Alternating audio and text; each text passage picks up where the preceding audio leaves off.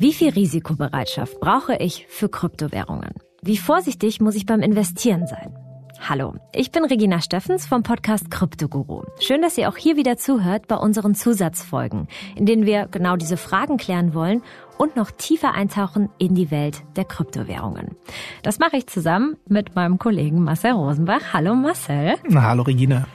Aus der Folge 4 von Kryptoguru ist mir vor allem hängen geblieben, man kann so richtig krachend scheitern. Wir haben ja mit einigen Menschen gesprochen, denen das über FTX passiert ist. Und das waren wirklich Leute, die seit Jahren in Krypto unterwegs waren, also sich wirklich ausgekannt haben. Für alle Krypto-Normalos oder die, die einsteigen wollen, kann das ganz schön abschreckend wirken. Kann ich als Laie, der so ein bisschen was investieren will, überhaupt abschätzen, wie viel Risiko ich eingehe? Also wonach soll ich mich richten? Also auf jeden Fall ist das natürlich eine riskante Anlageform und nicht zu vergleichen mit Tagesgeld beispielsweise auf einem Konto bei einer Bank. Aber man kann das Ganze ja auch sozusagen, und so hat es bei mir mal angefangen, mit einem technischen Interesse und ein bisschen spielerischer angehen und eben nicht mit Riesensummen. Und ich glaube, das ist eine Grundregel, die wirklich wichtig ist.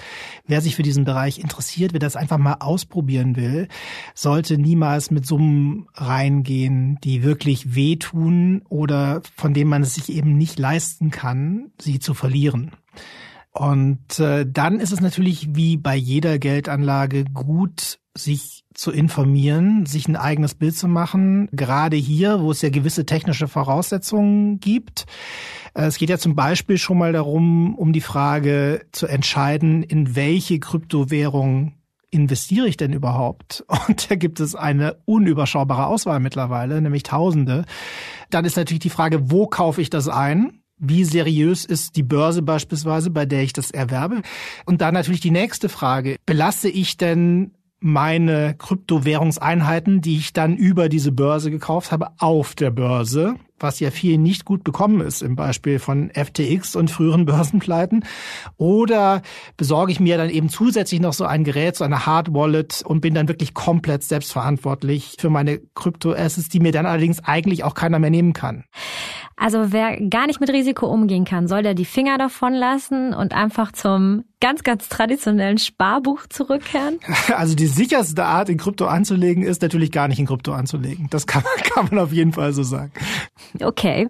Will man es aber trotzdem und ist ein klein wenig risikofreudig, dann muss man vielleicht auch ein bisschen aufpassen vor sogenannten Influencern oder einfach sehr einflussreichen Menschen aus dem Crypto-Space, die zum Beispiel über soziale Netzwerke oder vielleicht auch eigene Telegram-Kanäle Leute dazu motivieren können, eine Coin, einen Token sehr hoch zu jessen. An welche Personen denkst du da als erstes, Marcel? Also ich denke da beispielsweise an Elon Musk, der erhebliche Kursbewegungen ausgelöst hat beim Bitcoin, einfach nur mit Ankündigungen via Twitter. Zum Beispiel hat er einmal angekündigt, dass man künftig äh, seine Teslas mit Bitcoin bezahlen können wird, was den Kurs massiv bewegt hat. Er hat äh, Tesla Betriebsvermögen zeitweise in Bitcoin angelegt. Das hatte auch direkte Auswirkungen auf den Kurs. Und selbst solche Sachen, dass er zeitweise einfach nur Hashtag Bitcoin in seine Twitter-Bio eingefügt hat, hatte einen messbaren Effekt. Wahnsinn. Das klingt ja jetzt alles so ein bisschen ja nach Lust und Laune. Es gibt aber auch eine Art System, das nennt sich Pump and Dump, das einige Influencer nutzen. Also wirklich bewusst ein, eine Währung hoch zu pushen, äh, um sie dann ganz schnell wieder fallen zu lassen. Erklär uns das vielleicht mal. Das ist ein Prinzip, das es auch schon vor Krypto gab mit Penny Stocks auf dem Aktienmarkt. In Krypto funktioniert das häufig über Telegram-Gruppen, wo sich verabredet wird, einen besonders kleinen, marktengen Token, der eben relativ leicht bewegt werden kann im Wert, äh, sich auszuwählen und dann auf Befehl hin gekauft wird. Vorher decken sich natürlich die Initiatoren schon sehr, sehr günstig mit diesem Token ein. Und äh, wenn dann sozusagen sehr, sehr viele Leute praktisch gleichzeitig kaufen, die Nachfrage den Preis des Token nach oben pusht, dann verkaufen in der Regel zuerst die Initiatoren mit einem hohen Gewinn und auf der Strecke bleiben all die, die nicht rechtzeitig den Absprung schaffen beziehungsweise dieses Verkaufssignal nicht mitbekommen. Das nennt sich Pump and Dump. Das ist eines von vielen Betrugsszenarien in der Kryptowelt. Fies, vor allem wenn man gerade erst eingestiegen ist und das irgendwie mitbekommen hat und dann am Ende nicht mehr rechtzeitig dabei war. Aber ich schiele jetzt auch nochmal auf unsere Geschichte in Kryptoguru. Wenn man sich auf eine Krypto-Handelsbörse einlässt, muss man das auch immer mitbedenken, dass da, wo ich mein Geld geparkt habe, vielleicht die ganze Institution auch noch den Bach runtergeht. Ja, vor allen Dingen, weil es eben keine klassische Institution ist, sondern tatsächlich einfach eine Firma mit fehlbaren Menschen. Und FTX ist ja auch nicht die erste Pleite einer Kryptobörse. Die vielleicht bekannteste vorher, die auch ein Beben ausgelöst hatte, war die von Mount Gox. Insofern hätte man aus Erfahrung klug werden können. Interessanterweise waren einige der Gesprächspartnerinnen und Gesprächspartner für unseren Podcast bei der Recherche, die Geld mit FTX verloren haben, vorher auch schon bei Mount Gox waren, also schon zum zweiten Mal ja, von einer mich. Börse betroffen. Und am Ende sind es auch nicht nur Börsenpleiten, die gefährlich werden können. Auch Wallet-Anbieter sind in der Regel eben ja Firmen, zum Beispiel App-Anbieter. Und auch da gab es schon tatsächlich große Pannen mit Millionenverlusten für die Kundinnen und Kunden. Wenn mir sowas passiert, habe ich irgendwo eine Rückversicherung oder jemand, der für mich bürgt, eine Zwischenschaltung, sowas wie ein Kreditkartenunternehmen, da denke ich jetzt dran. Nee, der Clou, darüber haben wir ja schon gesprochen, dieser ursprünglichen Idee ist ja gerade diese Mittelsleute auszuschalten eigentlich. Ein komplett dezentrales System. Und das heißt natürlich am Ende, dass ich genau diese Institution oder diese Ansprechpartner in der Mitte eben eigentlich nicht mehr habe, wie die Bank, bei der ich beispielsweise bis zu einer bestimmten Summe Einlagen geschützt bin. Selbst bei größeren Verwerfungen, selbst bei einer Insolvenz der Bank garantiert der Staat bis zu 100.000 Euro beispielsweise meine Einlagen. Das habe ich natürlich bei einer Pleite einer privaten Kryptobörse, die von Leuten wie Sam Bankman-Fried gemanagt wird oder anderen individuellen Unternehmern die habe ich natürlich in diesem Fall nicht. Heißt nicht, dass ich einen Totalverlust habe. Also die Gläubigerinnen, Gläubiger von FTX, die Forderungen geltend machen, werden ja dann aus der Insolvenzmasse etwas zurückerhalten. Das kann aber ewig dauern. Bei Mount Gox beispielsweise ist das bis heute nicht endgültig passiert.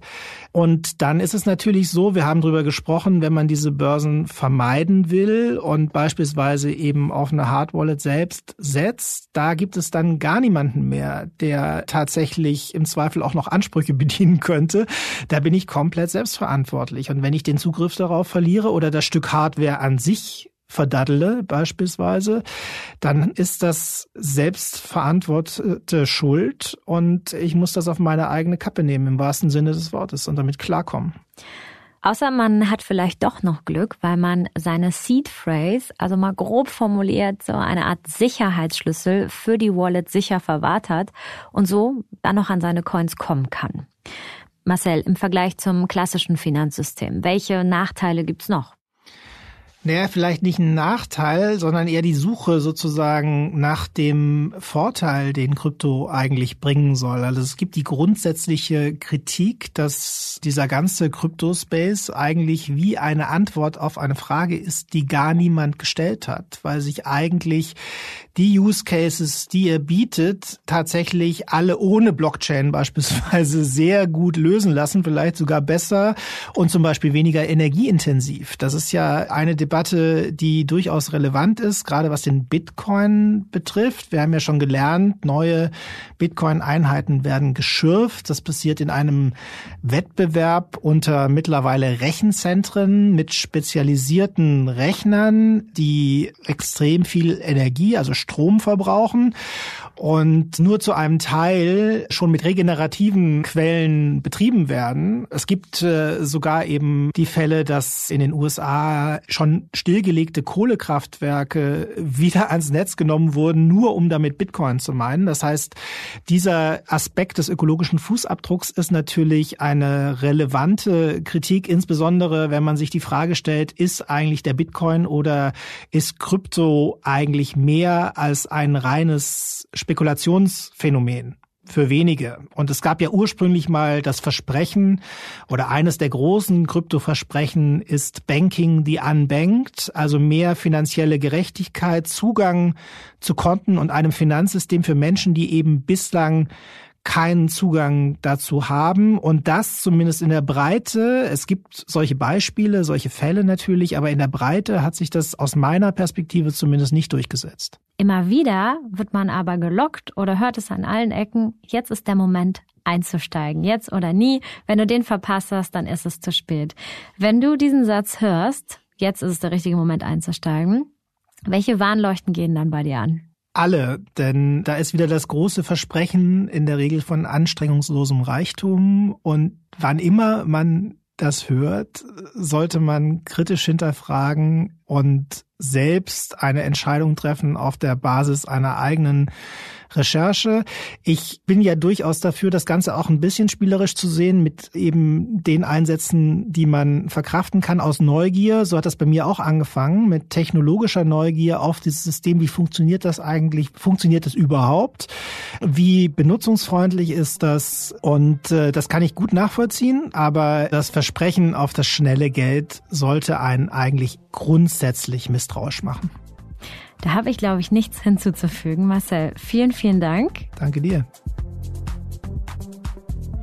Das war die vierte Folge unserer Crypto Basics. Am Samstag erscheint auf diesem Kanal die nächste Folge von Crypto Guru, in der wir auf den Prozess von Sam Bankman-Fried in New York schauen werden.